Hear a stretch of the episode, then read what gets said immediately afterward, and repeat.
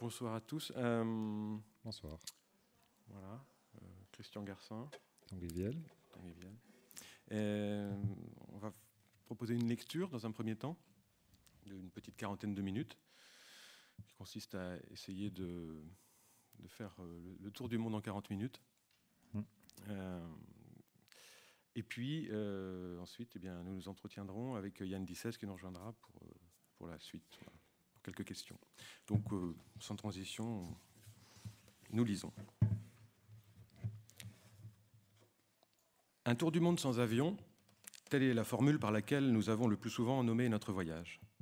Car c'en fut la seule règle établie, celle qui justifie qu'on ait mis tout ce temps, 100 jours exactement, pour seulement faire une boucle dans l'hémisphère nord, sur une bande qui s'étend du 35e au 55e parallèle. Nous avons voyagé en cargo, en train, en voiture, en bus, mais pas en avion. Nous avons suivi une longue ligne presque circulaire, d'est en ouest en partant de Marseille, traversant l'Atlantique, puis les États-Unis, le Pacifique et le Japon, la Chine et la Russie, puis l'Europe jusqu'à Paris. Quelque chose comme le voyage de Phileas Fogg, mais à l'envers et en un peu plus long, volontairement plus long même, à l'opposé presque du pari qu'il fit quant à lui de la vitesse et de la performance. Notre voyage aussi peut-être est un symptôme de notre époque, quand paraît si loin l'émerveillement vernien pour la vitesse et le temps gagné, et qu'il semble au contraire presque symétriquement et à moyen de transport égaux que nous ayons cherché l'opposé, un dépliement de l'espace, par quoi prendre une autre mesure, plus diffractée peut-être, de la planète. Non pas qu'on soutiendrait l'idée absolument inverse d'une lenteur sans limite, mais enfin, il est vrai, en romantiques attardés, qu'à la performance, on aura volontiers opposé la promenade, à la vitesse, la flânerie, enfin, en bon bouddhiste zen, à l'œuvre accomplie, le trajet qui y mène. Ce voyage ne fut pas non plus celui de deux aventuriers.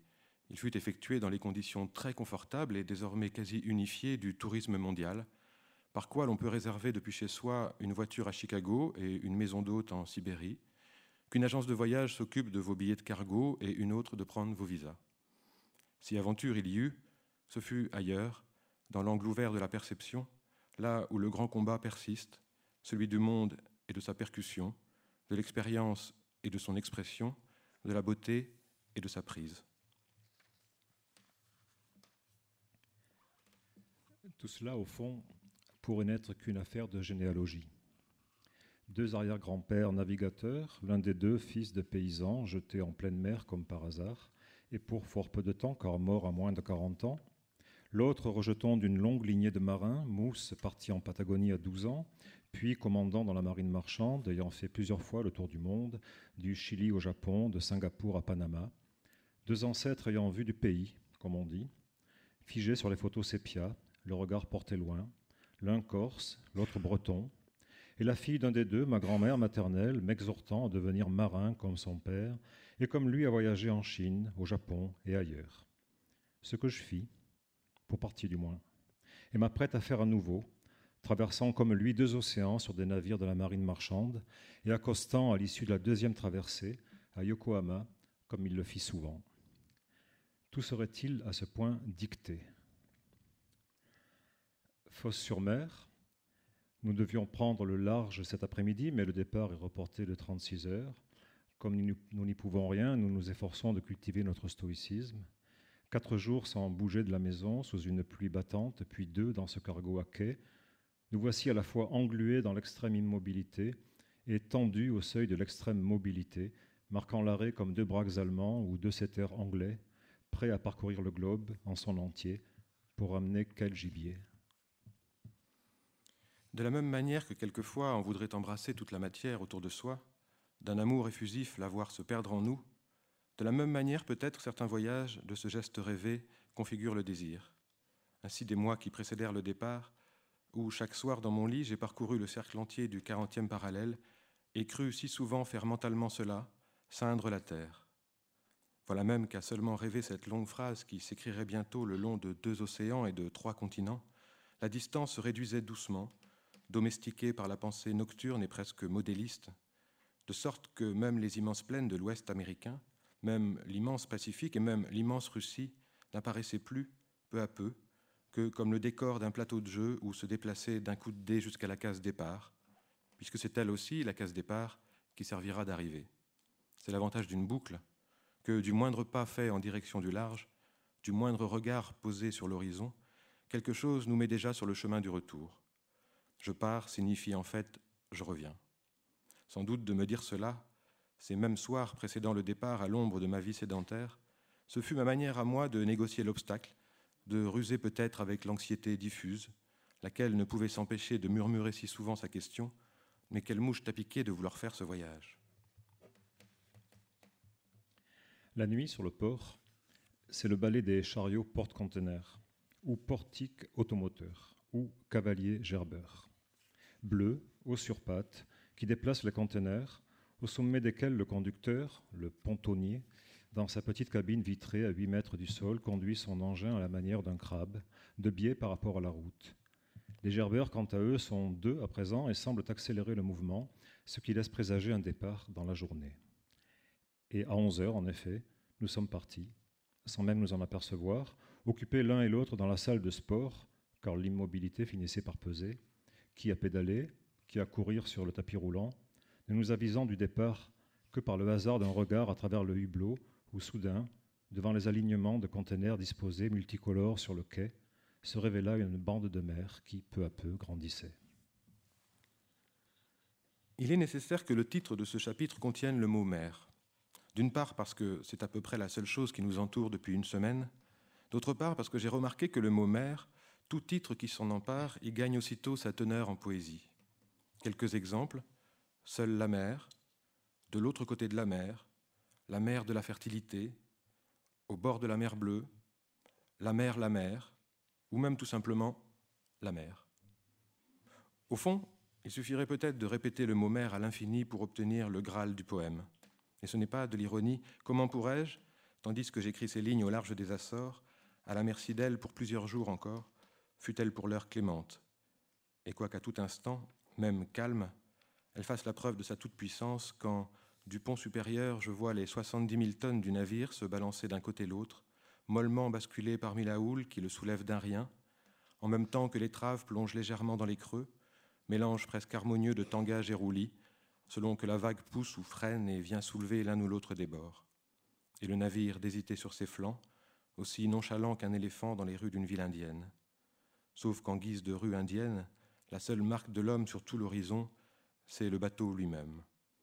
Sur le pont supérieur, à 30 mètres au-dessus des flots, le plus dur en est de redescendre, parce que quelque chose là aimante et magnétise l'attention, le regard aussi recommencé que la mer elle-même, au point qu'on se croirait prisonnier d'une micro-boucle temporelle, quand la longue surface de l'eau semble effacer à chaque instant sa propre mémoire.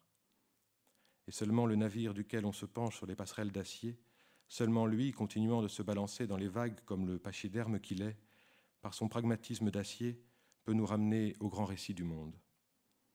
Dans le temps vide de la mer, le rôle de narrateur appartient au bateau. C'est même cela qui nous rend si légers, nous autres passagers, libérés de ce poids que d'habitude on porte, comme tout un chacun, d'inventer le sens des choses. Les transports souvent font cela, de prendre en charge pour un temps l'épaisseur narrative de nos vies, de quand la route est tracée, les coordonnées établies, et qu'alors on n'a plus qu'à narguer l'infini comme on se promènerait dans un labyrinthe dont on connaîtrait la sortie. cela est plus vrai encore quand on s'y associe la folle lenteur qui défie les lois de la destination et crée une sorte de trou de verre où se reposer un instant. Naviguer sur un cargo, plus que tout autre moyen de transport, pourrait ressembler à cela, une dimension jusqu'alors repliée sur elle-même qui s'ouvrirait à la force des heures et de la monotonie. Je n'ai jamais compris grand-chose aux théories d'Einstein, comme tout le monde, je me suis laissé dire que le temps influait sur l'espace, ou inversement, qu'en tout cas un rapport presque magique les nouait soudain l'un à l'autre, dans une sorte de tresse qui les rendrait solidaires de leur torsion réciproque. Il en serait un peu de même ici, où l'on se perd entre la lenteur et la longueur, entre les heures et les milles qui séparent Valence, dernier port accosté, de New York, prochain port touché. Le nom des jours eux-mêmes se dissout dans la mer bleue. Même le changement d'heure, de fuseau en fuseau, se dilate au fil des nuits, heure par heure qu'on retire chaque matin aux aiguilles des horloges. Et de la fenêtre de notre cabine, me retournant sur la traînée blanche que laisse sur l'eau l'hélice du moteur, je crois voir chaque méridien s'éloigner à son tour dans notre sillage, en même temps que je m'apprête à plonger si heureusement dans le creux des heures gagnées. Nous logeons au château. Ainsi nomme-t-on le bâtiment, sorte de petit immeuble où se trouvent cabines, messes, salles de repos, passerelles, etc. Et comme tous les châtelains, il nous prend parfois une envie de sortir, de quitter les salons tout confort pour aller parcourir l'étendue du domaine. Faute de grand escalier à double hélice, nous empruntons les échelons métalliques extérieurs et descendons tout en bas. Faute de parcs gazonnés, de jets d'eau et de carrés floraux, nous longeons l'océan, n'ayant pas à franchement parler le sentiment d'y perdre au change, et nous dirigeons par la coursive vers le pont avant à 200 mètres de là. Le temps est idéal, et le panorama aussi, entre la perfection géométrique des empilements de conteneurs, les lignes brisées des perspectives de leurs blocs et des filins qui les maintiennent, les rondes ouvertures qui révèlent le bleu profond de la mer tout en bas, les enchevêtrements de jaune, de vert et de rouge vif des échelles, poutrelles et autres structures métalliques qui partout se croisent et se chevauchent, le soleil blanc qui inonde le tout, et l'horizon grand ouvert dans le lointain éblouissant. Et puis, le silence, dont on prend soudain conscience face au vent qui siffle à peine, loin de notre château derrière lequel les systèmes frigorifiques des conteneurs font un boucan permanent, auquel on a fini par s'habituer comme au roulement d'un train. Nous quittons à nouveau le château et descendons aux enfers, à savoir le royaume souterrain de la salle des machines. Hadès, qu'on appelle aussi Jersey, le chief engineer polonais, nous accueille dans son antre vert pomme et insonorisé, baigné d'une vive lumière électrique, envahi de cadrans, boutons et manettes en tout genre, à la fois le cerveau et le système nerveux central du navire. Je ne comprends pas toutes les informations qu'il nous donne. Elles se noient instantanément dans la profusion d'éléments qui agrippent l'œil et l'attention, les chiffres, flèches, croquis, données et schémas qui clignotent sur les écrans lumineux ou s'affichent sur les livres de bord grands ouverts. Je retiens juste que deux générateurs sur trois sont opérationnels. Son adjoint, un jeune russe, austère et bougon comme beaucoup de Russes, qui le sera moins dès que nous échangerons quelques syllabes pour le redevenir aussitôt sa tâche accomplie, nous a accompagnés dans cet entrelac de machineries énormes, générateurs, propulseurs, mélangeurs, compresseurs, phénoménal assemblage d'acier tout droit sorti d'un tableau géant de Fernand Léger ou d'une BD de Jack Kirby. Le bruit assourdissant en plus. On y fournit l'énergie nécessaire à la propulsion du navire, on y convertit l'eau salée en eau douce, on y produit l'électricité, on y fabrique tout ce qui permet au navire de fonctionner en autarcie. Tout est énorme, solide, fonctionnel, rassurant. Rien ne peut arriver. On se prend alors à rêver à une vie entière sur les mers, dans le confort du château et le rythme monastique des journées, ne tolérant que quelques escales rapides afin de s'approvisionner en denrées de base et faire le plein de fioul, et repartir ensuite porté par la formidable et puissante machinerie dissimulée dessous, relier un océan à l'autre, sans but précis, grappillant une ou deux heures de jour dans un sens, le reperdant dans l'autre, toujours errant à travers mer, comme un cavalier mongol dans la steppe qui ondule à l'infini, comme lui devenant pour eux à l'immensité du monde, et nous laissant traverser par elle, l'immensité devenant alors l'image la plus sûre de notre intimité qui s'y sera noyée. Si j'appelle poème une certaine manière d'accueillir le monde dehors, et si cet accueil lui-même tient à la profusion offerte par lui, le monde dehors, alors l'Amérique, je crois, fait partie de ce poème.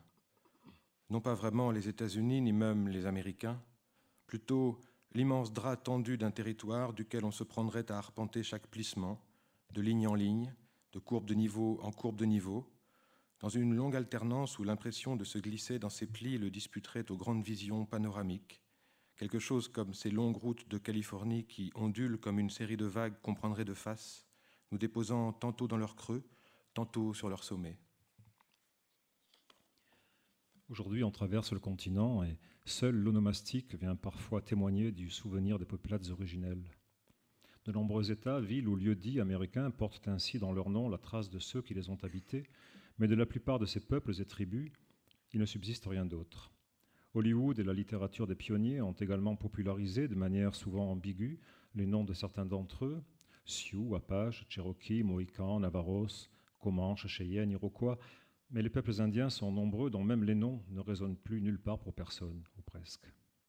Il y a deux ans, dans la région de Vancouver, j'avais été surpris du nombre de peuples dont je n'avais jamais entendu parler, ni même jamais lu les noms, Kinbasket, Okanagan, Nlakapamux, Slatlimsk, Kwakwakawak, Nuchanult, Ditidat. La conquête de l'Ouest canadien n'avait pas alimenté la même mythologie des pionniers que celle de l'Ouest états-unien, ni fourni la même onomastique des lieux. Mais le continent tout entier est un palimpseste, aussi bien qu'un cimetière. Dans l'imaginaire américain, celui des pionniers qui ont débarqué un jour de 1621 à Plymouth, Massachusetts, et dont les descendants n'ont eu de cesse de conquérir les nouveaux territoires qui s'ouvraient à l'ouest, le continent était un espace vierge défriché et les populations qui y vivaient de simples obstacles à leur volonté de puissance et de domination.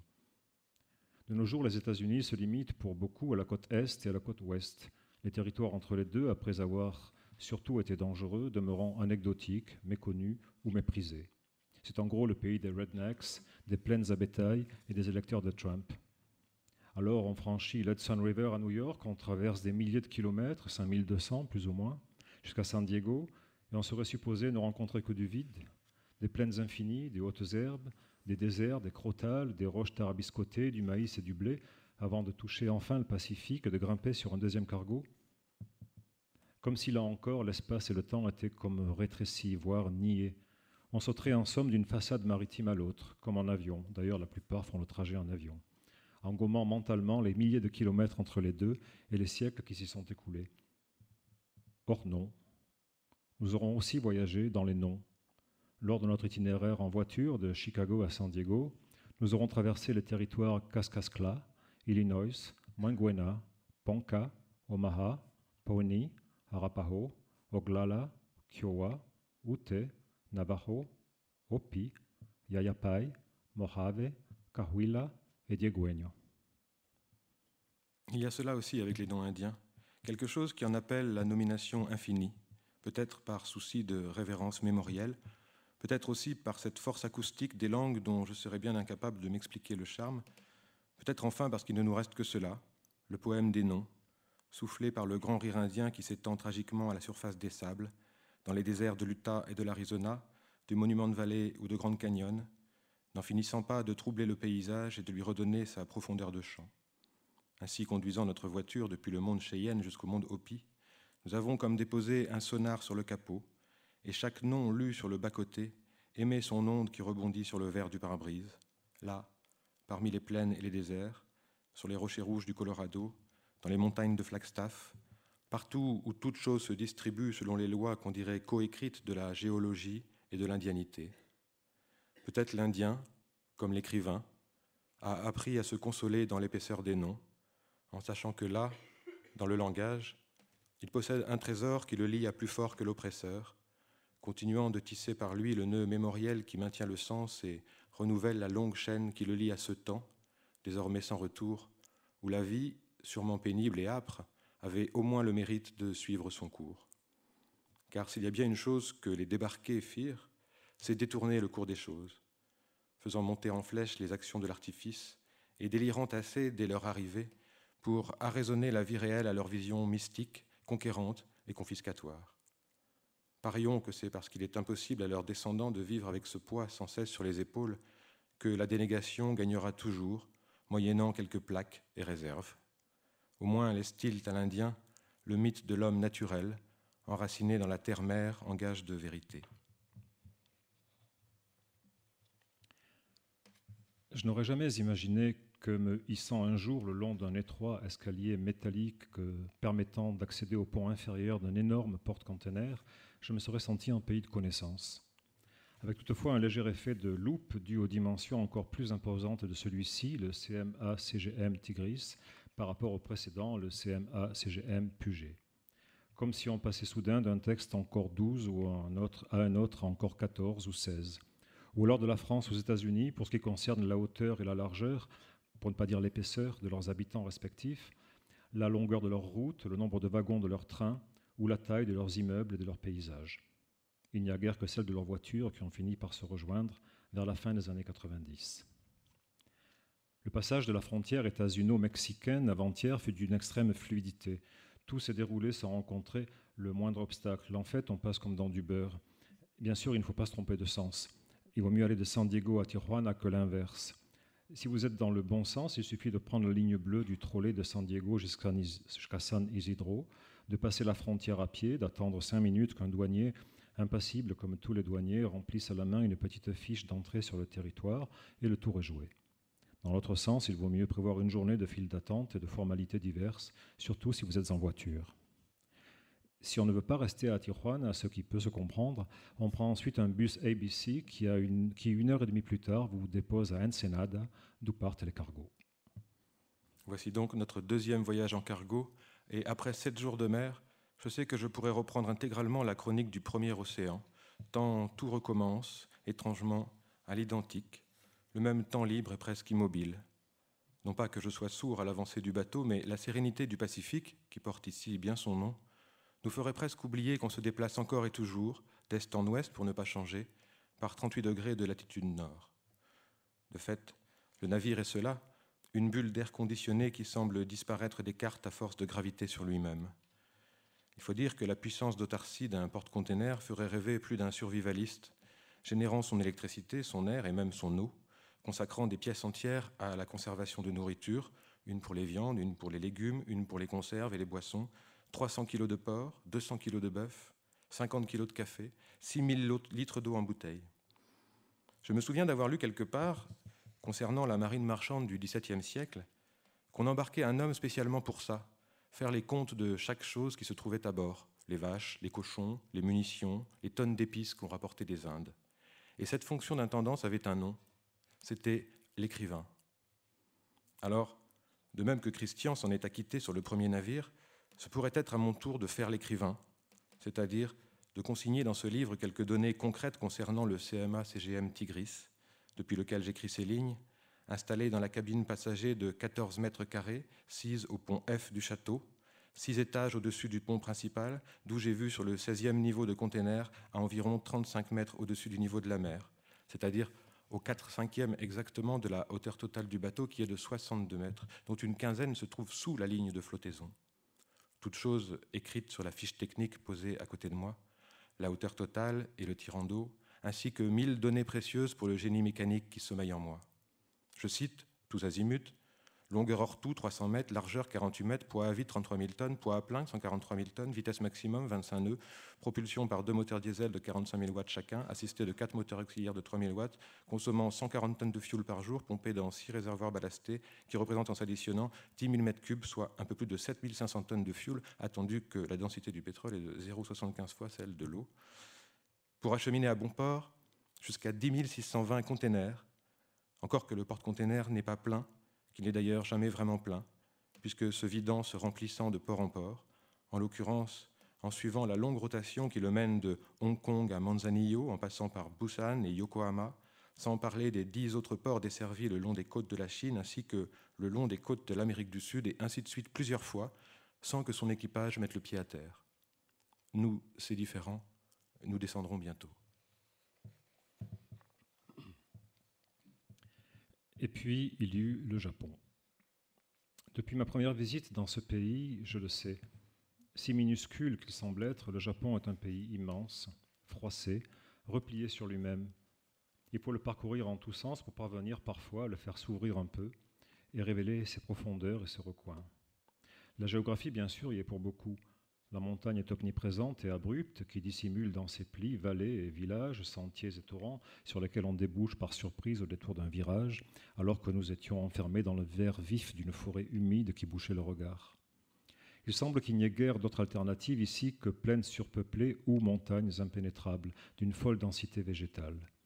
Mais dans les unes comme dans les autres, il est identiquement possible de s'égarer et d'avoir le sentiment d'avoir changé de monde d'être soudain passé de la lumière à l'ombre, de la vitesse à l'immobilité ou de l'endroit à l'envers. Partout dans les grandes villes sont aménagées d'inattendues poches de silence et de repli, à deux pas des artères surpeuplées, dans de paisibles ruelles où la petite vie de quartier suit son cours, lentement, loin des agitations urbaines.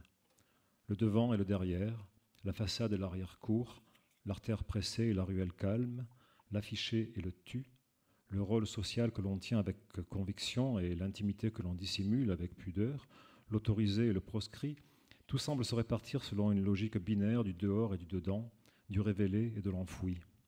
Rien de plus délicieux que ces ruelles qui grouillent d'une vie silencieuse, chichement déposées là, à deux pas des foules d'Arukuju ou de Ueno. Le Japon est un pays où chaque montagne, chaque village, chaque quartier de chaque ville renferme un arrière-monde invisible, non dévoilé, susceptible de se déplier. C'est le pays le plus dense et le plus calme qui soit, le plus urbain et le plus vert, le plus déroutant aussi, tant il est difficile de ne pas s'y perdre tôt ou tard. Pour commencer, les plans des villes et quartiers ne sont pas orientés comme les nôtres. Le haut n'indique pas le nord, mais la direction qui se trouve devant vous, ce qui en fait est assez logique. Ensuite, il faut compter avec les non-explications d'un peuple toujours empressé de vous renseigner, mais qui ne parle quasiment pas anglais. Pour peu que vous-même ne parliez pas davantage japonais, il devient difficile de s'entendre. Et puis, il y a le pur incompréhensible. Vouloir trouver dans un village de montagne, par exemple, un petit restaurant indiqué, plan à l'appui et sourire indéfectible par, mettons, un très aimable propriétaire de ryokan, risque de vous entraîner dans, d'infinies conjectures. Le plan pourtant est tout simple, vous sortez de ryokan et c'est deux minutes à droite. Eh bien non. Ou alors ce serait à gauche, non plus. À plus de deux minutes peut-être, douze, vingt, non. C'est peut-être ici, ou alors là, ou nulle part.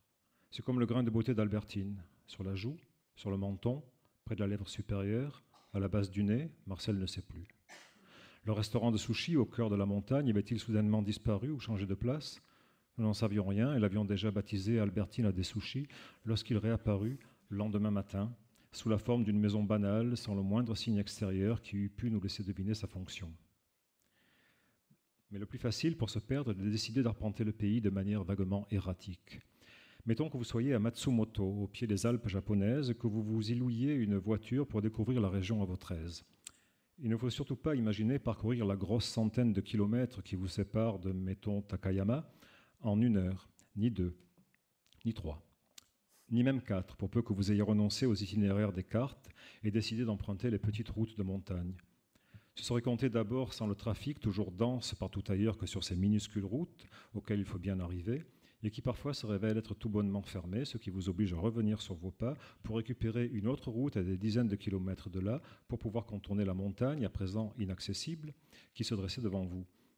Ce serait surtout compter sans les tours et détours sinueux de ces mêmes routes qui, lorsqu'elles ne sont pas fermées, n'en finissent plus de monter, descendre, remonter, redescendre pour finalement vous perdre entre des rangées d'arbres millénaires, une série de sanctuaires disséminés à flanc de collines où de paisibles inari montent la garde, oreilles dressées dans un silence assourdissant, et des étendues d'antiques cimetières qui parsèment les flancs de la montagne que vous êtes en train de gravir et qui, vous l'ignoriez, se trouvent être sacrés.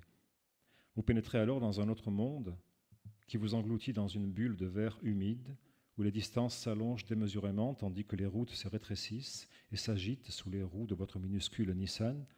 Vous vous enfoncez entre des arbres gigantesques et des cascades invisibles en vous disant qu'entre ces arbres et ces cascades doit se déployer tout un monde de vallées minuscules et cachées, parsemées de masures en bois sombre, coiffées de toits de chaume, d'animaux mythiques des contes de Miyazaki et d'histoires villageoises ancrées là depuis des siècles.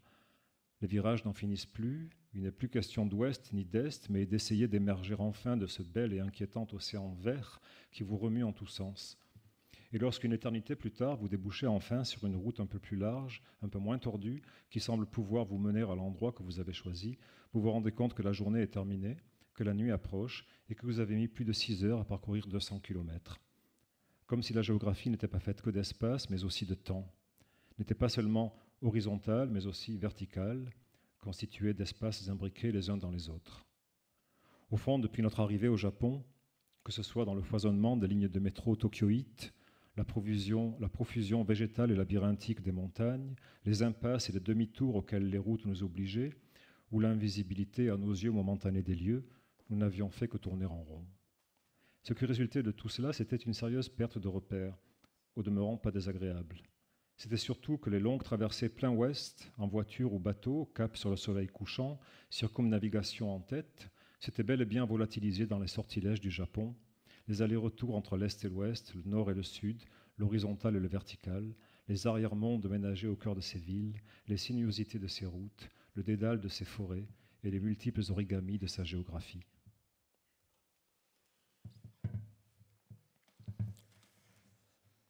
Parmi les relations pour le moins variées que nous entretenons avec le langage, il arrive aussi que les noms propres se dressent devant la réalité qu'ils désignent et alors lui fassent tellement écran qu'on n'y voit plus rien. Shanghai, par exemple, est un nom comme ça pour moi, comme un titre en surbrillance à l'affiche d'un cinéma de Broadway, ou bien l'épée rideau d'un théâtre dont on croit connaître à l'avance le sujet de la pièce, mais vide encore de toute épaisseur sensible. le nom de Shanghai à mes oreilles est comme ces videurs à l'entrée de certaines boîtes de nuit, laissant filtrer par la porte entr'ouverte les bruits d'une musique pleine de promesses, mais peu décidée à en autoriser l'entrée. Et fouillant plus avant dans mon grenier intérieur tout ce que ce nom charrie de casino, de gratte-ciel ou de navire marchand, je me rends compte que toutes ces images s'effilochent d'elles-mêmes dans mon ciel mental, s'étirent en autant de nuages évanescents, pastels effrangés qui n'ont pas plus de charge concrète qu'une lointaine vue d'avion. Mais le sentiment tangible qu'à Shanghai des gens vivent et dorment et se lèvent le matin, la conscience véritable qu'il y a des rues avec des êtres humains qui en arpentent les trottoirs, l'idée, en un mot, que la ville existe, active et mortelle, en fait, non, cela ne me fut jamais donné. Je m'en suis aperçu au moment voulu, sur le ferry qui, du Japon, nous amenait vers le cœur de la ville, remontait le Yangtze-Kiang depuis l'embouchure de la mer de Chine, fendant l'eau boueuse à la vitesse maximale de cinq nœuds. À regarder sur les rives croître infiniment les immeubles et les activités, à voir la ville naître sous mes yeux comme un immense jeu de construction se densifiant, j'ai compris que je n'avais jamais vraiment envisagé Shanghai, et qu'entrer là, à contre-courant de l'eau qui s'en allait vers la mer, c'était comme enfoncer peu à peu une aiguille dans la bulle opaque d'un nom qui, au lieu d'ouvrir au monde qu'il désignait, le clôturait. Là, sur le pont ensoleillé du ferry, le fleuve comme un passage secret qui nous permettait d'entrer comme subrepticement dans la ville, j'ai l'impression d'avoir compris pour la première fois tout le sens du mot réaliser, quand la densité des choses perçues, atome par atome, semble tomber à l'intérieur de soi en un poids qui pénètre et traverse tout le corps, dotant soudain la conscience de cette épaisseur physique qui, la plupart du temps, lui manque, et qui alors, par quel vieux fond minéral et commun, semble nous relier à toute la matière environnante, les êtres et les choses, l'eau et le ciel. Et ce lien, en un sens, m'augmente. M'augmente la lumière nébuleuse qui s'étend sur les tours à l'horizon, m'augmente la moiteur matinale qui enveloppe le pont du bateau, m'augmente les cheminées des usines qui se dressent dans la plaine, les mille embarcations qu'on croise le long du fleuve, la femme qui ouvre ses rideaux à l'étage d'un immeuble, l'homme qui fume à la barre de sa péniche, cet autre qui regarde au loin à la proue de son navire, et toute cette eau limoneuse que le ferry remonte. Que devient ce limon quand il arrive dans l'océan? À force, il devrait avoir jauni toute la mer de Chine, mais la mer de Chine est verte ou bleue comme toutes les mers du monde. Que transporte cet homme sous la bâche usée de sa barque? Je ne le saurai jamais, mais ça n'a pas d'importance. Depuis le pont du ferry, j'ai déchiré le voile d'abstraction qui m'interdisait la ville, et chaque heure désormais sera cela, une série d'alluvions prêts à sédimenter dans ma future mémoire, ayant à jamais détricoté, dans ce lent travelling de près de trois heures, les huit lettres du mot Shanghai. À vrai dire, tout notre voyage lui-même n'est que cela, un lent travelling qui, dans sa lenteur même, pénètre comme une pluie fine dans le sol de chaque kilomètre parcouru. Ce voyage n'est pas en soi une ode à la lenteur, mais peut-être à son corollaire, la gravité. En ne prenant pas l'avion, il s'avère que chaque mètre serpente de tout son poids, chaque parcelle d'eau ou de terre ferme se réalise et tombe lourdement dans l'escarcelle du vécu. Et voilà que ce vécu a jamais chu du ciel des idées folles, tous ces kilomètres qu'on regarde un à un s'évanouir dans le sillage des hélices et des pare-brises arrière, ils entrent, se succédant sagement, dans l'air clos et mesurable du temps, c'est-à-dire dans leur violente et sublime finitude.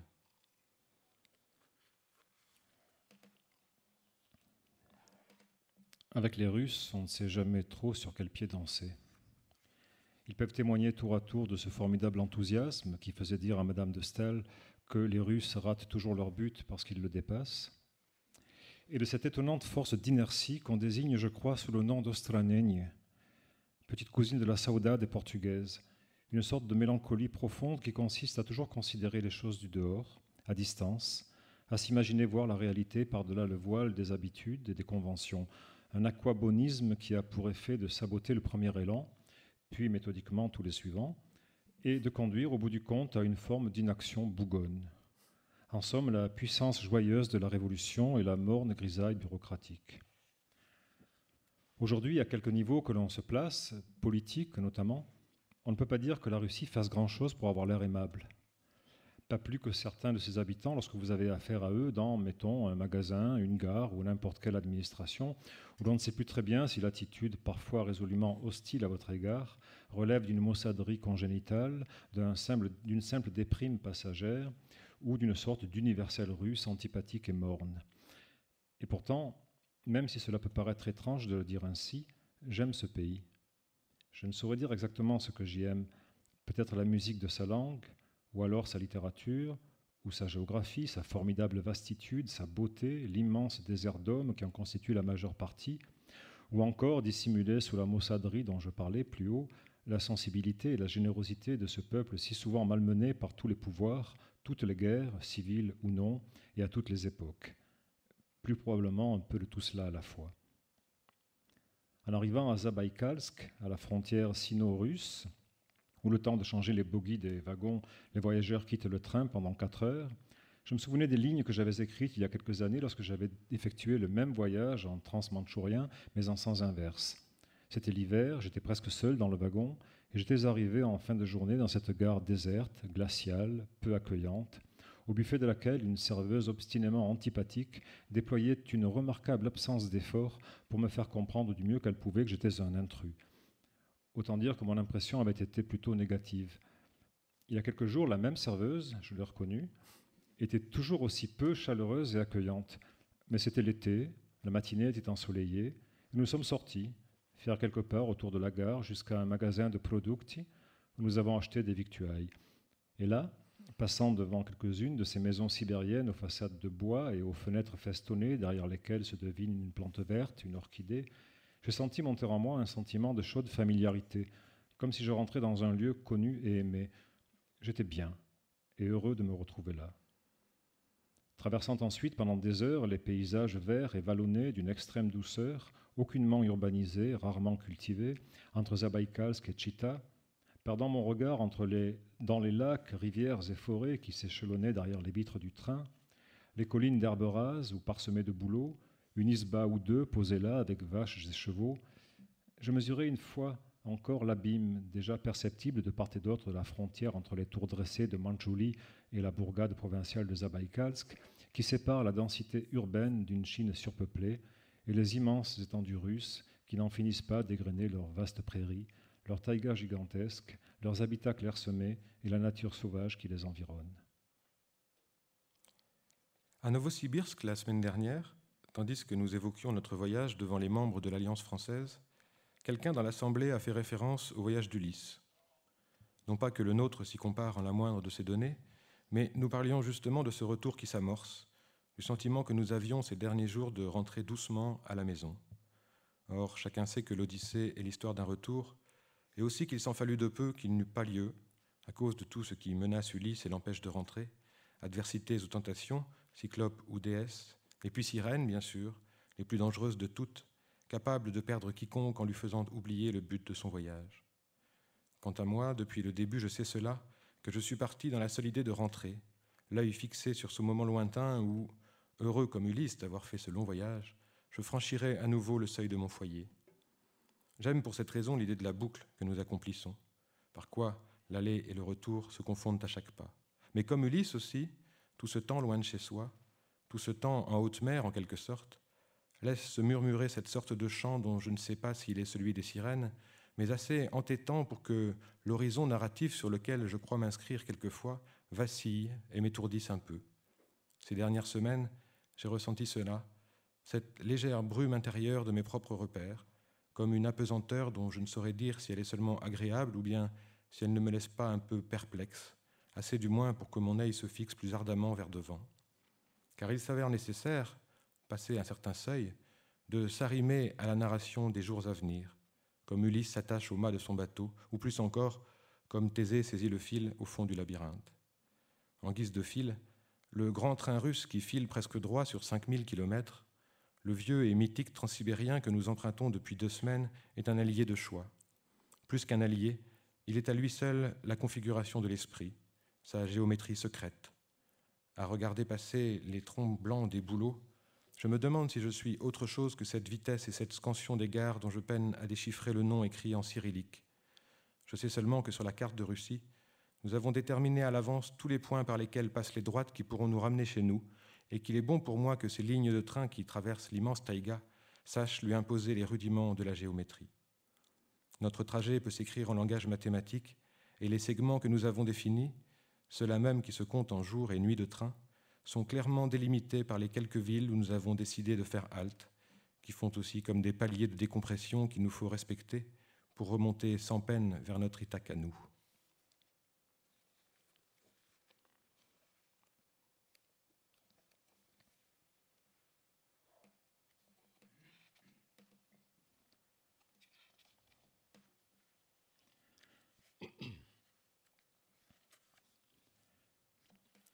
Ce soir, dans le bus Cracovie-Paris, tandis que depuis plus de trois mois nous filons plein ouest, encore et toujours plein ouest, embrassant d'un regard mental la rotondité de la Terre, la boucle en train de se boucler, toujours courant à faible allure, dans la certitude de son inaccessibilité, derrière ce soleil qui cent fois aura devant nous plongé dans les mers, les océans, derrière les montagnes, les lacs et les forêts, et cent fois serait réapparu dans notre dos, pour nous dépasser et nous entraîner à sa suite.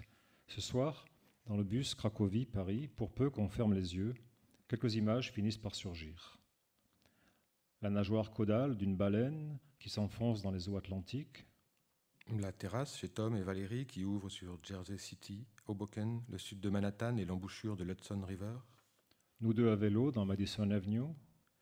Les canyons du Colorado avec Warren et Marie les roches et les ocres spectaculaires de Monument Valley. Une scène du Sunchaser de Chimino vue sur un téléphone. Une bière au soleil couchant sur le pont du Tigris, quelque part sur le Pacifique. L'arrivée à l'aube dans la baie de Yokohama, aux collines ourlées de brume. Les dîners préparés à Tokyo par Akila et Michel. Un cimetière perdu dans les Alpes japonaises. Le dur musée d'Hiroshima. L'île fantôme de Gunkenshima. Les platanes de Shanghai. Une vendeuse de souvenirs au point le plus haut de la Grande Muraille. Les fleuves, les lacs, les forêts, les belles immensités russes après la frontière chinoise. La lumière sur les crêtes des vagues du Baïkal à Oust-Bargouzine. Le bateau sur le lac, l'eau que nous y avons bu et l'œil noir des Nerpa. Les isbas enfoncés dans les rues d'Irkoutsk. Les bouleaux blanchâtres du transsibérien. Les escaliers et les collines de Nijni Novgorod. Un arc-en-ciel sur la Volga et des familles en goguette les fresques du monastère Makarievski, les soirées avec Christelle et Natacha à Moscou, les églises de Cracovie, les barbelés d'Auschwitz, le bus nommé Sinbad. Peut-être, en guise de conclusion, il n'y avait rien d'autre à faire qu'une liste, ouverte au soulèvement de la mémoire, à la souplesse qu'elle continue de déployer quelques mois plus tard, quand, désormais rentrés chacun dans l'ordinaire de nos jours, tout continue de nous sembler si proche, si contigu, et au sens propre euh, si utopique. Non que nous l'aurions rêvé, mais toute cette horizontalité qu'il nous fut donné d'éprouver, cette démocratie désormais des heures et des souvenirs, ne fut aussi rendue possible que par le mouvement continu et comme flottant, sur terre et sur mer, qui semble nous avoir portés cent jours durant, en cette sorte d'arpentage contemplatif, sans lieu ni frontière véritable, et qui a fini par rendre cette partie de la terre presque familière. Ne pas prendre l'avion aura aussi créé cela, un abandon quasi végétal à l'espace, tissant avec le sol une sorte de lien organique et comme de pure matière, dont notre esprit lui-même, si souvent, a eu l'air de naître et de procéder. En cela, ce livre ne se voudrait pas autre chose qu'une énième production de la plus ancienne expérience de la vie sur Terre, à savoir une photosynthèse.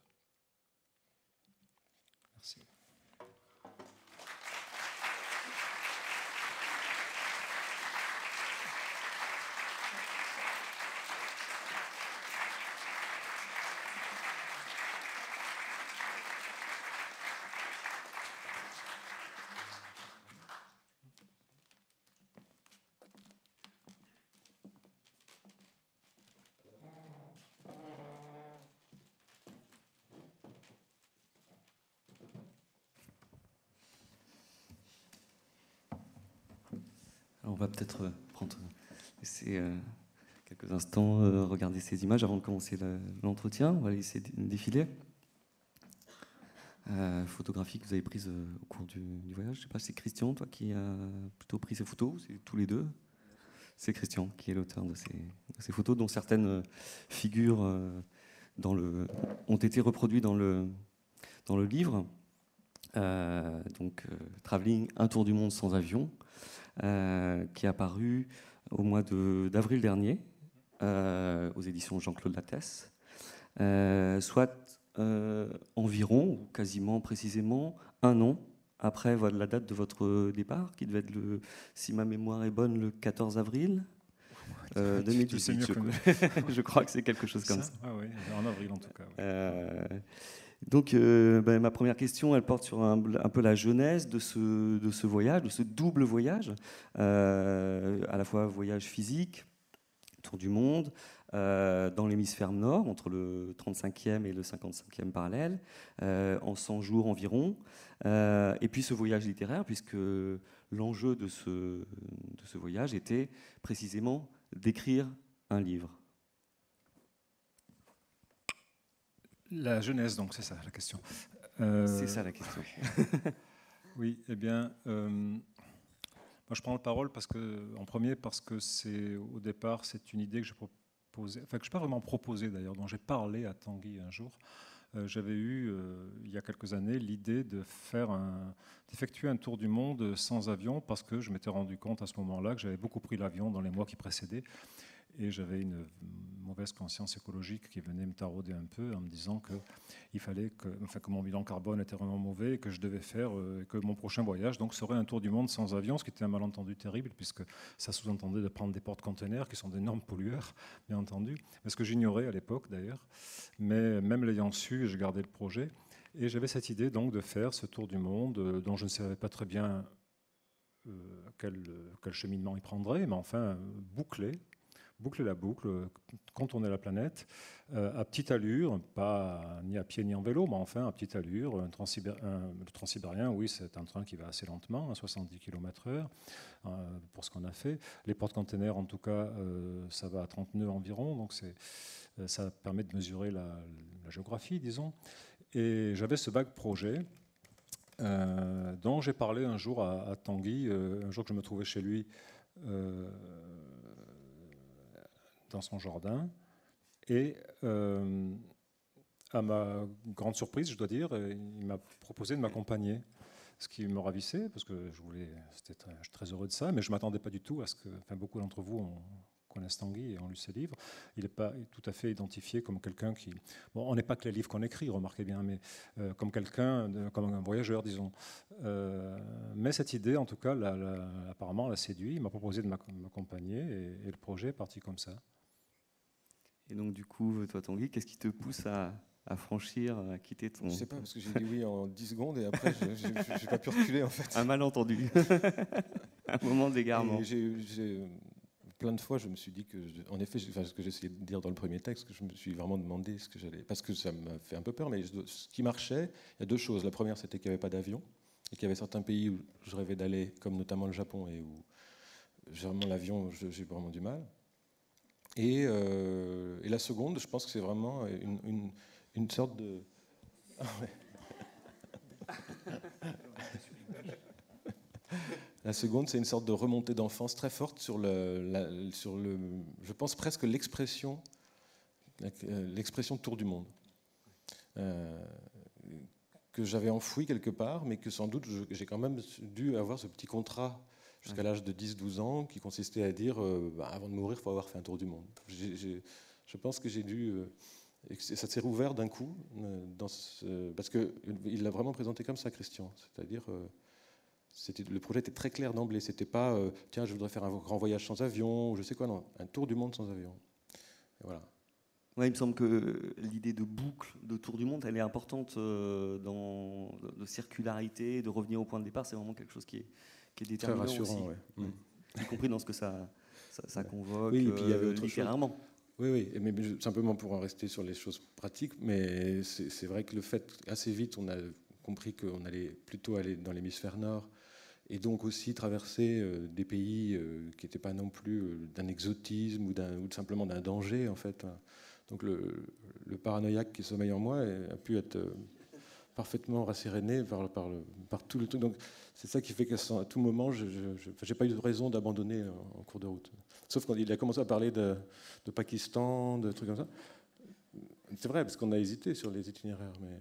Oui, en, en vérité, voilà, parce qu'il y a pas mal de lieux dans lesquels nous sommes passés, par lesquels j'étais déjà passé précédemment. Donc je m'étais dit que tant qu'à faire, autant aller dans des endroits où je n'étais jamais allé. Euh, et j'avais envisagé effectivement, de, à un moment donné, d'autres itinéraires, l'hémisphère sud, c'était trop compliqué. Euh, je ne sais même pas si c'est faisable d'ailleurs. Euh, faire des zigzags entre le sud et le nord, c'était trop long. mais à un moment donné, il y avait eu cette idée de, débarquer en Inde et de traverser, de prendre un train de New Delhi à, Istanbul, en passant par Téhéran, tout ça, et en traversant le Pakistan. Mais il y avait deux écueils. Le premier, c'est de taille quand même, c'est qu'on ne peut pas débarquer en Inde. Euh, en Inde, les, on peut ni embarquer ni débarquer en fait. Euh, les porte-containers accostent, mais personne ne sort, personne n'entre. Et, euh, et puis la traversée du Pakistan, des amis indiens m'ont fortement déconseillé de le faire. Bon, peut-être qu'ils se trompaient, hein, mais enfin, on ne le sait pas. En tout cas, Tanguy se l'a arrangé. Et donc précisément, euh, comment est-ce que vous avez euh, déterminé, construit cet itinéraire? Qu'est-ce qui, a un peu guidé vos, choix dans le, parcours que vous avez effectué? Eh bien, précisément ça. Alors, voilà, le fait que l'hémisphère sud auquel je pensais au départ lorsque j'avais j'étais tout seul à penser à ce projet, parce que je connais beaucoup moins l'hémisphère sud que l'hémisphère nord. Euh, c'est extrêmement compliqué parce que je ne crois pas, enfin il faudrait vérifier, mais je ne pense pas qu'on puisse relier euh, tous les points terrestres de l'hémisphère sud par porte-conteneur. Et puis au demeurant, dans l'hémisphère sud, il y a énormément d'eau, donc on aurait passé beaucoup, beaucoup de temps euh, sur les bateaux. C'est ça, parce que je pense que ce qui a déterminé l'affaire, c'est. Enfin, je crois que la première, c'est le cargo. Hmm. Ah oui. On ne s'est pas dit qu'on allait faire un tour du monde en cargo, mais c'était ça hmm. qui était pour nous d'emblée l'évidence, l'aventure euh, principale. Euh. Et en fait, on ne savait pas très bien dans quoi on mettait les pieds, parce qu'on n'avait jamais fait ni un ni l'autre de voyage en porte-container. On n'avait jamais traversé les océans pendant 15 ou 20 jours. Et, euh, il était possible que ça nous ennuie au possible. Enfin, il était possible que la première traversée soit extrêmement. On ne savait pas du tout comment on vivrait ça. En l'occurrence, on a vécu extrêmement bien. Et en arrivant à New York, on avait qu'une hâte, c'était d'embarquer de l'autre côté. Mais, euh, mais l'hémisphère sud, il y avait peut-être un peu trop d'eau. Et, euh, mais je ne sais même pas si c'est possible en vérité de relier tous les points. Et puis, il y avait traversé l'Afrique euh, d'est en ouest. Je ne sais pas très bien dans la mesure de ce qui est faisable. Enfin, c'est très compliqué. Alors, l'hémisphère nord s'est tout de suite présenté à nous. Et euh, ben, le problème de l'Inde, j'en ai parlé, ou du Pakistan. Donc euh, voilà, on est, parti sur un itinéraire qui restait, donc, comme tu l'as dit, entre le 35e et le 55e parallèle, c'est-à-dire euh, Fos, New York, New York, San Diego, Mexique, Yokohama, Japon, Chine, Russie, voilà, et Moscou, et puis Lettonie, Pologne et Paris. Et, du coup, j'aimerais revenir sur cette histoire de cargo parce que, enfin, on l'a entendu dans les textes que vous avez lus, mais ça semblait vraiment avoir été une, expérience absolument, enfin, une révélation et puis une expérience déterminante à plusieurs titres euh, dans ce que vous y avez vécu, mais aussi dans ce que ça a produit dans l'écriture. Ah oui, peut-être même de ça dont il vaut mieux peut-être parler parce que je crois que dans les textes, on a un peu décrit euh, ce qu'on peut comprendre de ce que c'est que ce temps comme ça très étiré et de cette, ce monastère flottant au fond. Mais en effet, ce qui s'est passé, c'est que c'est quant à la forme du livre, puisque donc, avant de partir, euh, il était très clair depuis le départ qu'on partait pour écrire un livre. Et d'autant plus qu'on avait le soutien euh, et même le financement euh, de notre éditeur, donc la thèse, qui, en fait, grâce auquel en fait, on a pu faire ce voyage finalement, sous la forme classique des avaloirs qui font que on, on est payé à l'avance, quoi. Euh, et que ça à peu près, finalement, ça aura à peu près couvert euh, l'ensemble de ce, tour du monde pour être très prosaïque. Euh, donc, partant de là, le, fait de vouloir écrire un livre, la question c'était comment est-ce qu'on allait s'y prendre, et on n'avait pas non plus établi un programme formel très précis de la manière dont il s'écrirait. Il se trouve que au moment de partir, on a commencé par 15 jours de cargo. Et il se trouve aussi euh, qu'au même moment, euh, l'agence euh, pour le livre cyclique proposait, nous proposait de... La région centre. C'est l'agence en région centre. Un peu, ouais, proposait de... de, enfin, nous a dit, bah, puisque vous partez, envoyez-nous des, nouvelles. Enfin, des nouvelles au sens des notes, des, un carnet de bord, enfin voilà.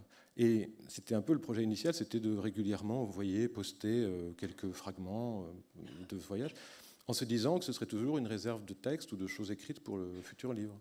Et comme précisément on a commencé par ces 15 jours où on était quand même à ne rien faire de 9h du matin à 18h, en fait on a vraiment écrit.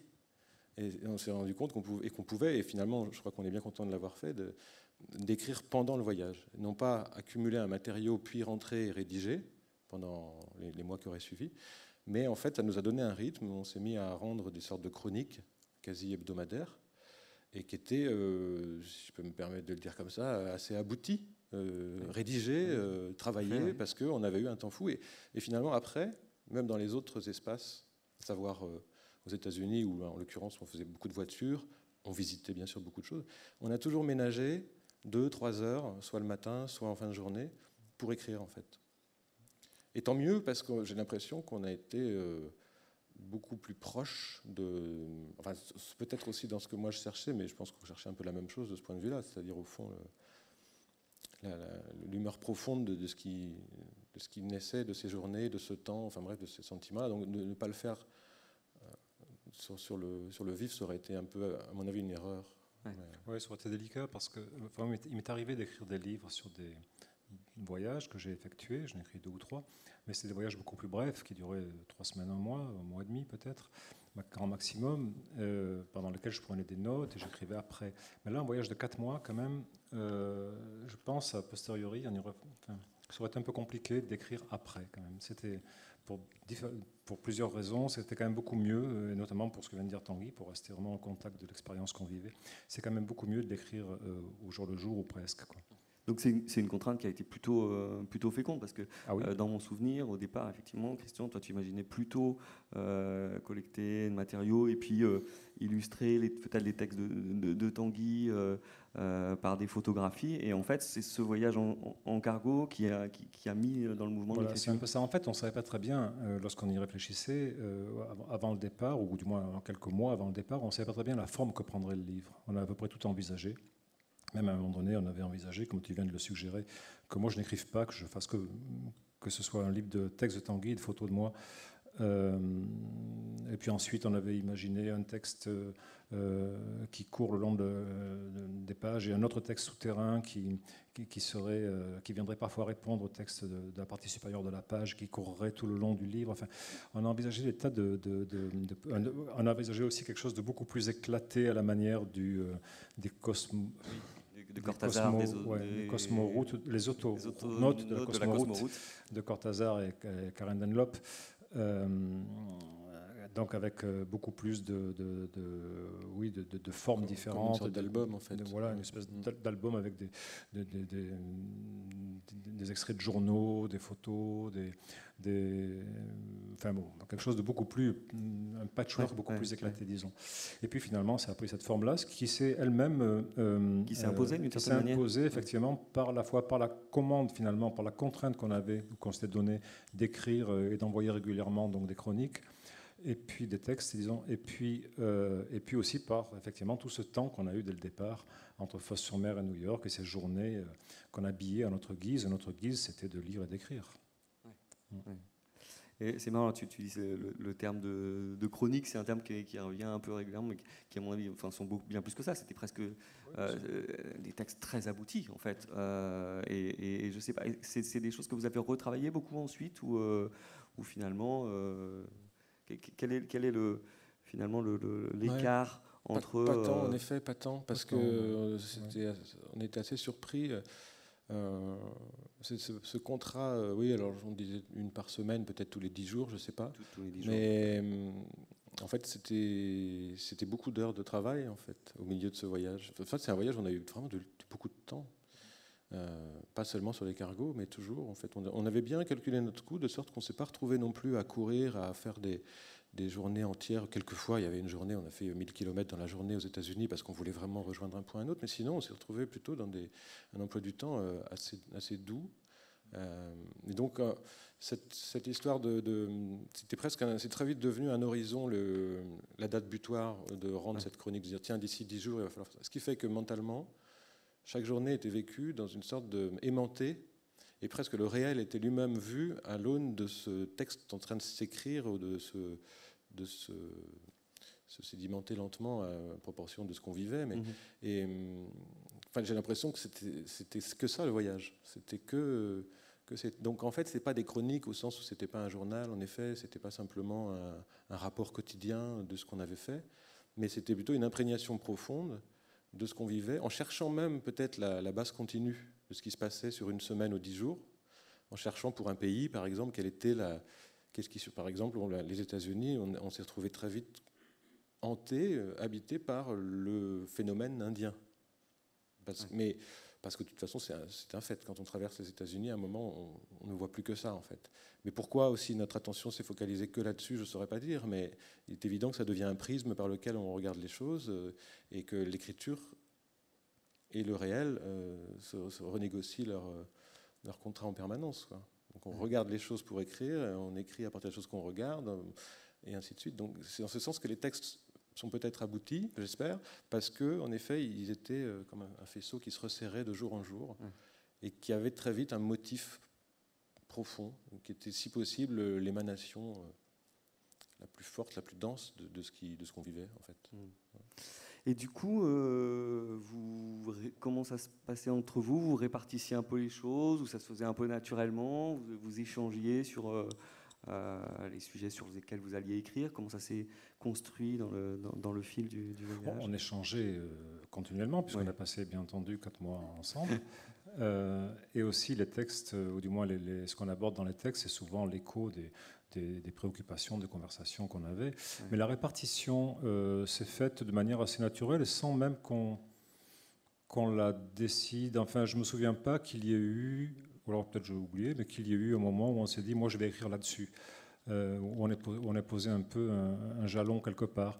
Euh, les textes parfois se répondent, euh, mais finalement, tout s'est fait de manière assez naturelle. Oui, il me parce semble. que je pense qu'on savait depuis le début que Christian et moi, on a, on a deux univers, deux écritures et deux façons d'écrire qui sont quand même assez différentes. Là-dessus, on ne s'est jamais menti sur ce fait-là. Et donc, euh, on, on considérait aussi qu'on n'allait pas écrire un livre à quatre mains où on a essayé de, de fondre euh, nos voix. Donc, euh, on parce que Christian a fait plus peut-être ça avec euh, les Ouais. livres que tu as écrits avec Eric Fay. Et dans ce cas-là, en effet, ça impose, à partir du moment où il n'y a qu'une seule voix homogène, de, de répartir, euh, de dire ben, moi j'écris sur tel, tel moment, tu écris sur tel moment. Nous, on pouvait très bien écrire sur le même moment, c'était deux angles de mani- Il y a deux textes sur New York, Ouais. par exemple. Les textes sur les États-Unis, nos deux textes, en effet, sont quand même très, très, Très proche. Très. Ouais, ouais. Ouais, très complète proche. Et puis se complète, complète voilà, plus que se mais répète, c'est pas. Et puis pour les autres, non, justement, on est- on, s'est laissé. euh, et de fait, c'est vrai aussi que ça se faisait naturellement parce qu'on on parlait, parlait tout le temps. Donc euh, on savait très vite aussi où était le, le centre névralgique de l'autre, euh, par quoi il essayait de, de- de tirer la- le fil de sa petite bobine. quoi. Mhm. Donc euh, très vite, les territoires se dessinent sans qu'on ait de décision à prendre, juste parce que ça se fait presque magnétiquement, en fait, quand on Mhm. vit ensemble comme ça Ouais. au quotidien. Vous vous faisiez relire l'un l'autre euh, les textes euh, Oui, avant ça de me les faisait- envoyer Je faisais beaucoup de boulot, moi, mais Chacun faisait lire à l'autre euh, ouais. ouais, bien sûr. les textes Et- avant de les envoyer, bien sûr. ouais. Et, ouais. Comme c'est un livre quand même qu'on signe à deux, il faut Ouais. bien que l'autre n'ait. Et du coup, c'est- quelle, impression ça peut faire de, de voir euh, la, la même réalité? Parce que vous vi- viviez dans, une, dans un, dans un même, même temporalité, vue par le, le regard de l'autre, l'écriture de l'autre? Encore une fois, c'est vrai que tout ça euh, était le, le- texte était juste le dépositaire de tout ce qu'on on savait l'un de l'autre en fait déjà.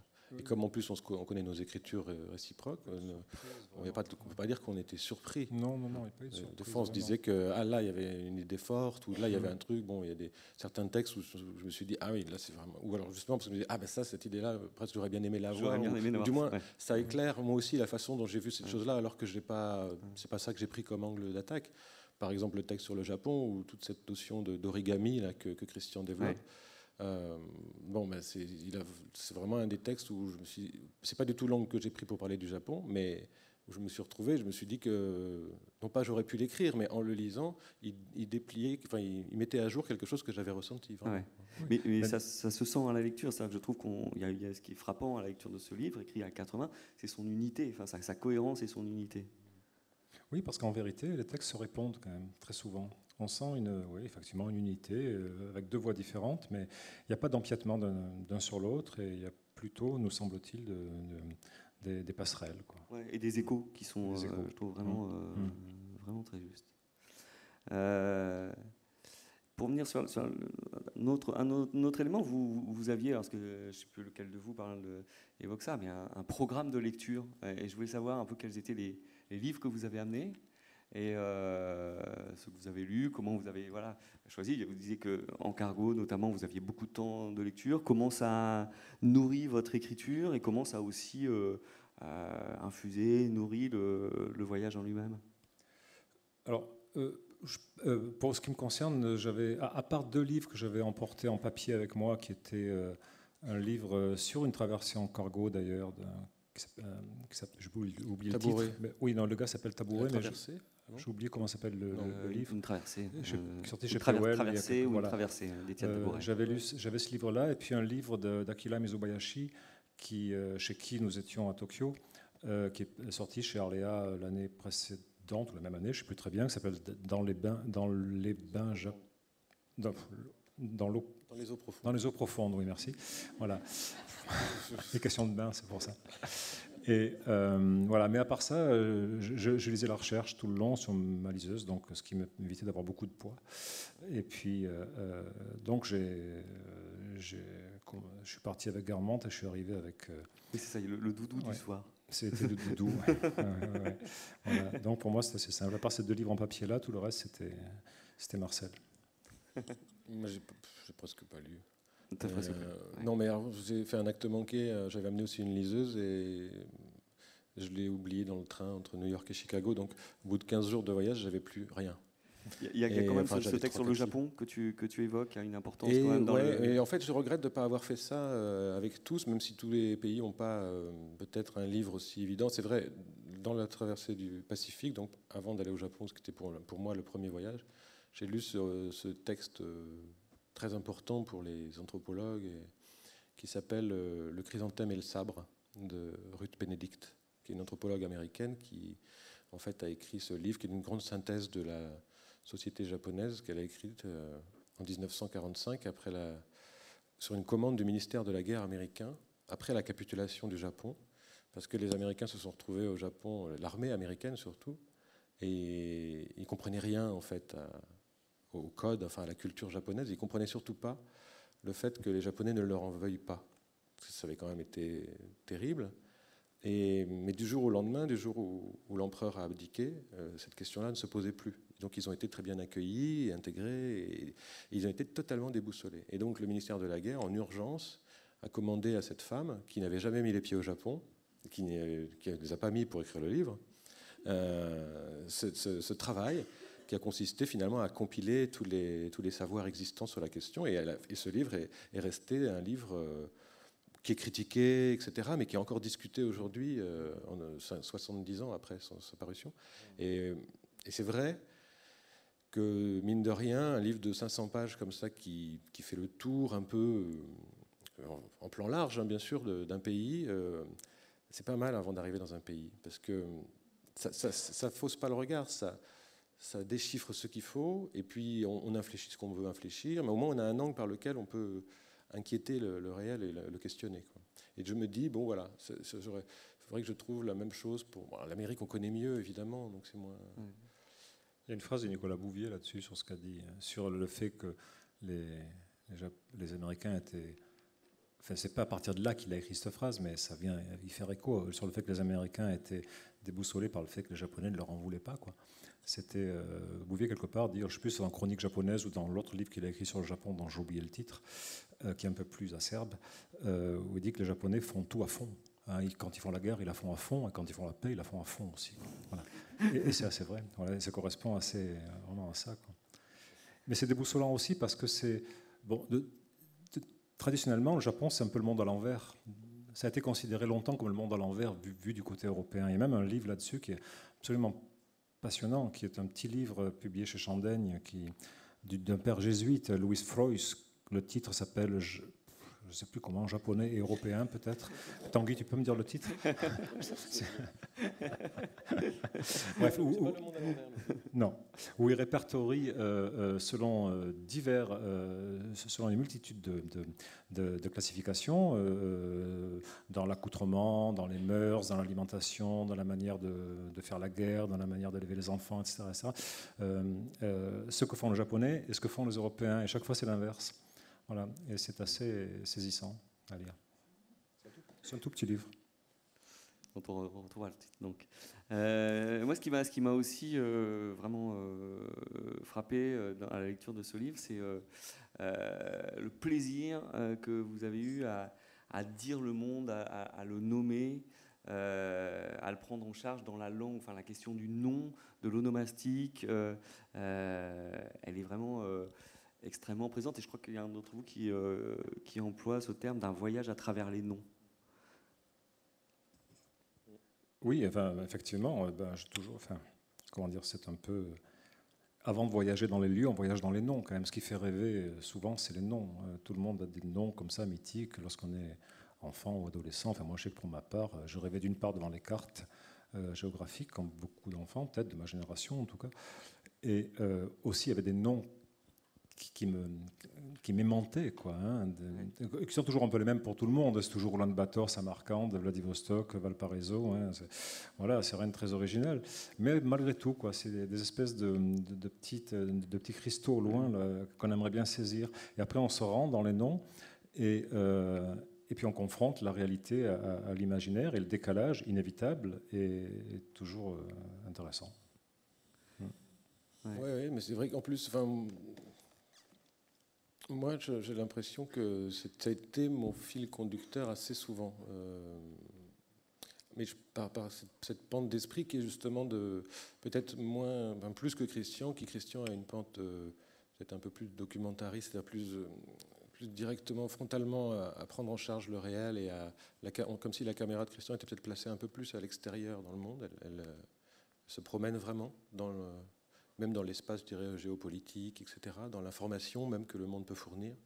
Et moi, j'ai l'impression que je, suis un peu plus euh, mental, je ne sais pas comment dire que ça. C'est-à-dire que par rapport au langage, c'est vrai que sans cesse, j'avais l'impression d'être dans le problème de me dire qu'est-ce que je vis par rapport aux représentations que j'ai des choses, comment les mots, etc. Bon, je suis dans un truc un peu, bon, pour le dire techniquement, un peu phénoménologue.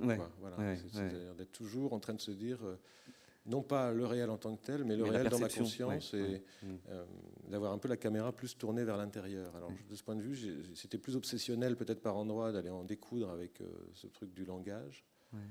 Euh, je pensais notamment à, ces, noms, à noms propres comme New York ou Shanghai qui, tu dis, font obstacle à un moment donné, c'est-à-dire effectivement font écran à la réalité.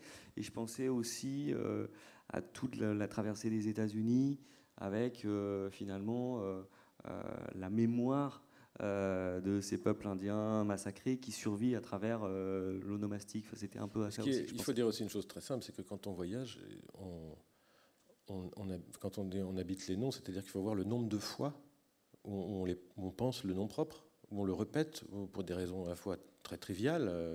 voilà, c'est des centaines et des centaines de fois qu'en fait que le nom réapparaît à la, à la surface de, la phrase. De, encore une fois, ça peut être très quotidien, mais alors ça s'ajoute à ça quand on veut écrire une sorte de, tentative de pénétration, d'ouverture, euh, de trouver la clé. Donc euh, forcément, les, deux se superposant, il y a une sorte d'évidence que, l'histoire de l'onomastique, euh, par exemple indienne, bon ben, je pourrais presque dire que son point d'origine, c'est qu'on était en voiture avec des cartes et des panneaux indicateurs partout. Que si peut-être on s'était retrouvé dans une situation tout autre, invité par quelqu'un, par exemple, aux États-Unis, et que la personne avait pris en charge complètement la question du voyage. Il est probable que ce ne soit pas du tout apparu de la même manière. Donc tout d'un coup, c'est très concret aussi ce fait-là. C'est-à-dire que le voyage implique une technicité nominale permanente, quoi. Qui en fait devient, si possible, littéraire. Enfin, autant essayer d'en faire quelque chose. En cas, là, qu'il l'est très, très, clairement. Et, et, au-delà des noms, euh, il me semble aussi, enfin, un des points singuliers et récurrents de, de, ce livre, euh, c'est la présence d'un certain nombre de concepts euh, qui sont la profondeur, la densité, le poids et l'épaisseur. c'est vraiment quelque chose qui revient très souvent. Alors, au moment de il y a un texte qui parle de la Russie profonde, je crois que c'est au moment où vous arrivez du côté du lac Baïkal, et puis ce paradoxe aussi que la profondeur finalement, euh, elle se génère par l'évolution dans le temps. Enfin là, il y a quelque chose qui me semble vraiment euh, aussi très, très beau et très juste euh, autour de ces concepts-là. Parce que l'expérience troublante qu'on a fait, c'est de voyager longtemps déjà. Pas, certes, ce n'était que quatre mois, mais en fait, c'est très très long, surtout quand on accumule, parce que j'imagine, hein, les passer quatre mois se poser quelque part, c'est pas la même expérience. Mais là, d'être dans cette espèce de mouvement permanent qui est aussi une accumulation folle d'images, d'expériences, et aussi de, le fait de vivre mille choses en quelques semaines, c'est, on a l'impression d'être parti très très très longtemps, parce que c'est forcément ça accumule du divers, et donc ce divers, et, il devient, enfin, il crée une profusion qui devient une profusion temporelle, alors qu'en fait, ça fait que trois semaines, on a l'impression que ça fait trois mois qu'on est parti. Quoi. Donc euh, c'est une vraie expérience euh, presque physique, en fait de, alors, pour laquelle on a cherché les mots qui pouvaient correspondre, profondeur, euh, épaisseur, euh, diffraction, euh, perte, enfin densité. on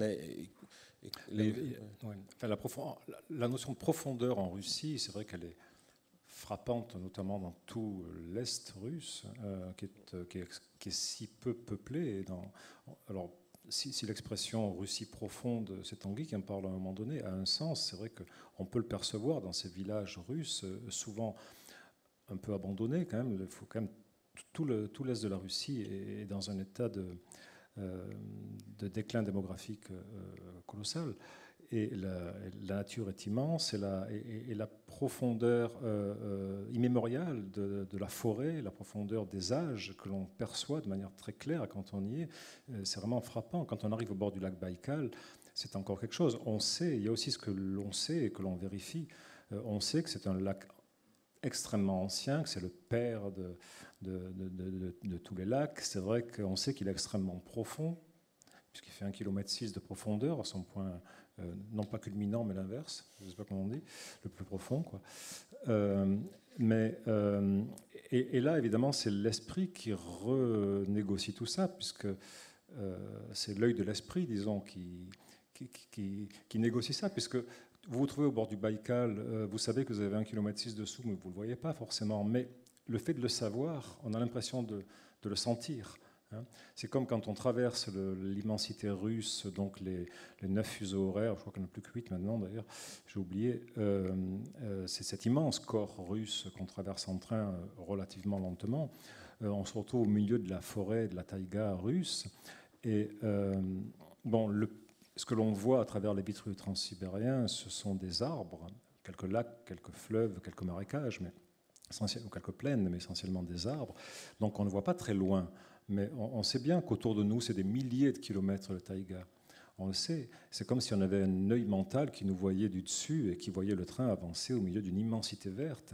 Et le fait de le savoir, évidemment, ça, renégocie notre rapport au, réel et à, notre perception de, la réalité. Mmh.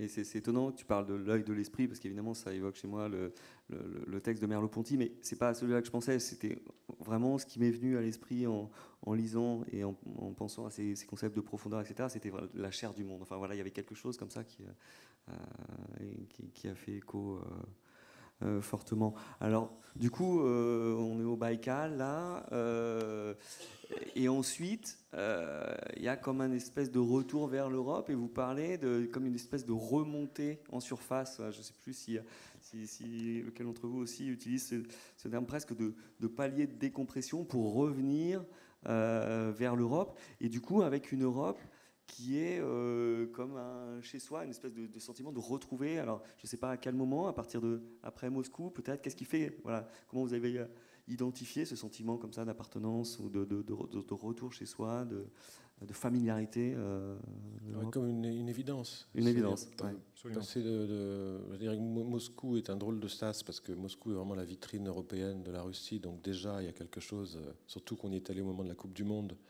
Et donc, euh, c'est une ville qui a sans doute été euh, parfaitement euh, lissée pour accueillir la Coupe du Monde et qui, en plus, se retrouvait donc être très internationale, etc. Mais c'est surtout quand on a basculé en Lettonie, en fait, quand on a pris, ce, on a pris un bus de nuit, en fait, qui nous a amené. À... Vous voulez voir la finale On était à Moscou le jour de la finale. En fait. je me souviens bien. Et donc, euh, voilà. Donc un long bus de 15 heures peut-être qui nous a amenés à, à Riga. Et c'était voilà, ça s'est fait en quelques minutes. Arrivé à Riga, Les gars étaient à la maison. ouais, on avait l'impression d'être chez nous, ouais. l'impression d'être à Nantes ou je sais pas. euh, non, parce que les mêmes zones commerciales, les mêmes, euh, les mêmes centres-villes euh, parfaitement délimités, les mêmes, les mêmes. En plus, c'est une ville assez touristique et assez jolie, donc en plus il y a toutes les, les vieilles pierres, les rues pavées, etc. Donc, et, mais après, je dirais, on a quand même pris un bus aussi qui nous a fait traverser toute. Euh, pour descendre jusqu'à Cracovie. Et, euh, à, à tout moment, alors après, c'est aussi, comme tu disais, c'est aussi une construction ou un savoir. On sait qu'on y est, donc on se sent chez soi, mais, mais c'est troublant, ce sentiment européen que moi j'ai volontiers à plein d'égards, euh, y compris même politiquement, etc. Mais, Oui, on partage ça aussi. mais je crois que c'est la première fois que je l'éprouvais, Mm. vraiment. T- Toi qui as beaucoup voyagé aussi, Christian, ça c'est aussi quelque chose que tu. que Ah oui, tu- clairement. ouais. Ah oui, non, Ouais. tout à fait. Bien Ouais. sûr, là, on est totalement sur la même. D'ailleurs, sur beaucoup de choses, mais notamment là, on est sur la même euh, ligne, absolument. oui. Ouais. Mm. Euh, alors Tanguy, euh, tu, tu parles de te coltiner le réel. Euh, c'était- ça a été une expérience pour toi de quitter le, le champ euh, de la fiction, de la narration. Ça, correspond aussi avec euh, la parution prochaine euh, aux éditions de minuit de, Iceberg, c'est au mois d'octobre, je crois. Voilà, c'est une incursion aussi hors du champ de, la fiction. Qu'est-ce que ça augure un peu dans ton travail? Qu'est-ce que ça fait bouger? Quelle, est, la, la- la- la corrélation? Je crois que tu, as écrit Iceberg avant, avant ce voyage. Qu'est-ce que, comment ça a nourri aussi l'écriture de ce... Ah, Je pense que c'est la même écriture, euh, en effet, dans, dans, dans, dans Travelling et dans Iceberg, mais bon, évidemment, avec euh, ce cadre quand même de réalisme, si je puis dire, que le voyage imposait, alors qu'Iceberg est quand même plus spéculatif, et puis un- ce sont des petits essais sur la littérature. Donc, euh, mais c'est en effet la même voix qui parle, le même point. Alors, je ne sais pas trop, pour moi, il se trouve coïncidence, en effet, que les deux sortent la même année, que j'ai pas écrit de roman depuis trois ans, que euh, que je me suis senti assez bien ces dernières années dans ce type d'écriture, euh, plus proche de l'essai en fait, pour Ouais. dire vite, que pour la bonne raison que simplement le, le- le- le- le jeu, le point d'énonciation, c'est moi. quoi. Ouais. Voilà, c'est Mais c'est ce qui est nouveau dans ton, ce qui pour moi est, travail. est une nouveauté, une, une découverte assez joyeuse, mais en même temps euh, qui a peut-être ses limites. Je sais pas clair en fait. Si c'est si maintenant j'ai envie de parler qu'à la première personne, enfin qu'à un jeu qui soit moi, ou si euh, en fait le masque que le narrateur romanesque autorise peut-être va ressurgir euh, demain. quoi. Ouais. Donc, je ne sais rien. Voilà. Et, et- et du coup, tu envisages euh, d'autres voyages, d'autres. euh, Non, non, voilà, pour les voyages, c'est auteur, fini, Par exemple, un auteur important pour toi, c'est c'est fini. en tous les cas, pas avec Christian, c'est ça. Au contraire, c'est peut-être qu'avec Christian je pourrais peut-être, bon, d'accord, une petite. euh, Bon, on s'est dit que euh, c'est vrai, mais je ne sais pas s'il acceptera encore avec lui, mais bon, le- il y a un, un truc en cargo qu'on aimerait faire, c'est le canal de Suez et aller jusqu'à Singapour. Mais Ah bah oui. c'est plutôt pour le cargo, quoi. Voilà. Ouais. Voilà. C'est Euh, c'est toujours d'actualité. À venir ça donne- enfin, voilà, la chose que je referais volontiers, c'est les voyages en cargo. Ouais.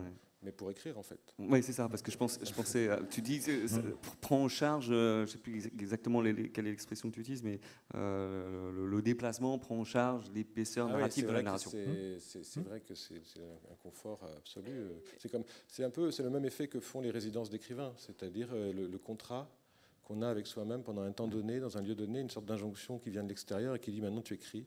Mm. Et moi, j'écris jamais aussi bien qu'en résidence d'écrivain, ou en l'occurrence là, euh, sur le cargo, mais c'est par rapport à la porosité de l'espace domestique Ouais. et, et la manière de toujours mettre un peu les, la poussière sous le, sous le tapis. euh, ben là, en fait, il y a une sorte de, de devoir, je sais pas, qui, Mm. qui est pour moi très agréable. Mais je pensais aussi à une figure d'écrivain qui est, qui est importante pour toi, qui est euh.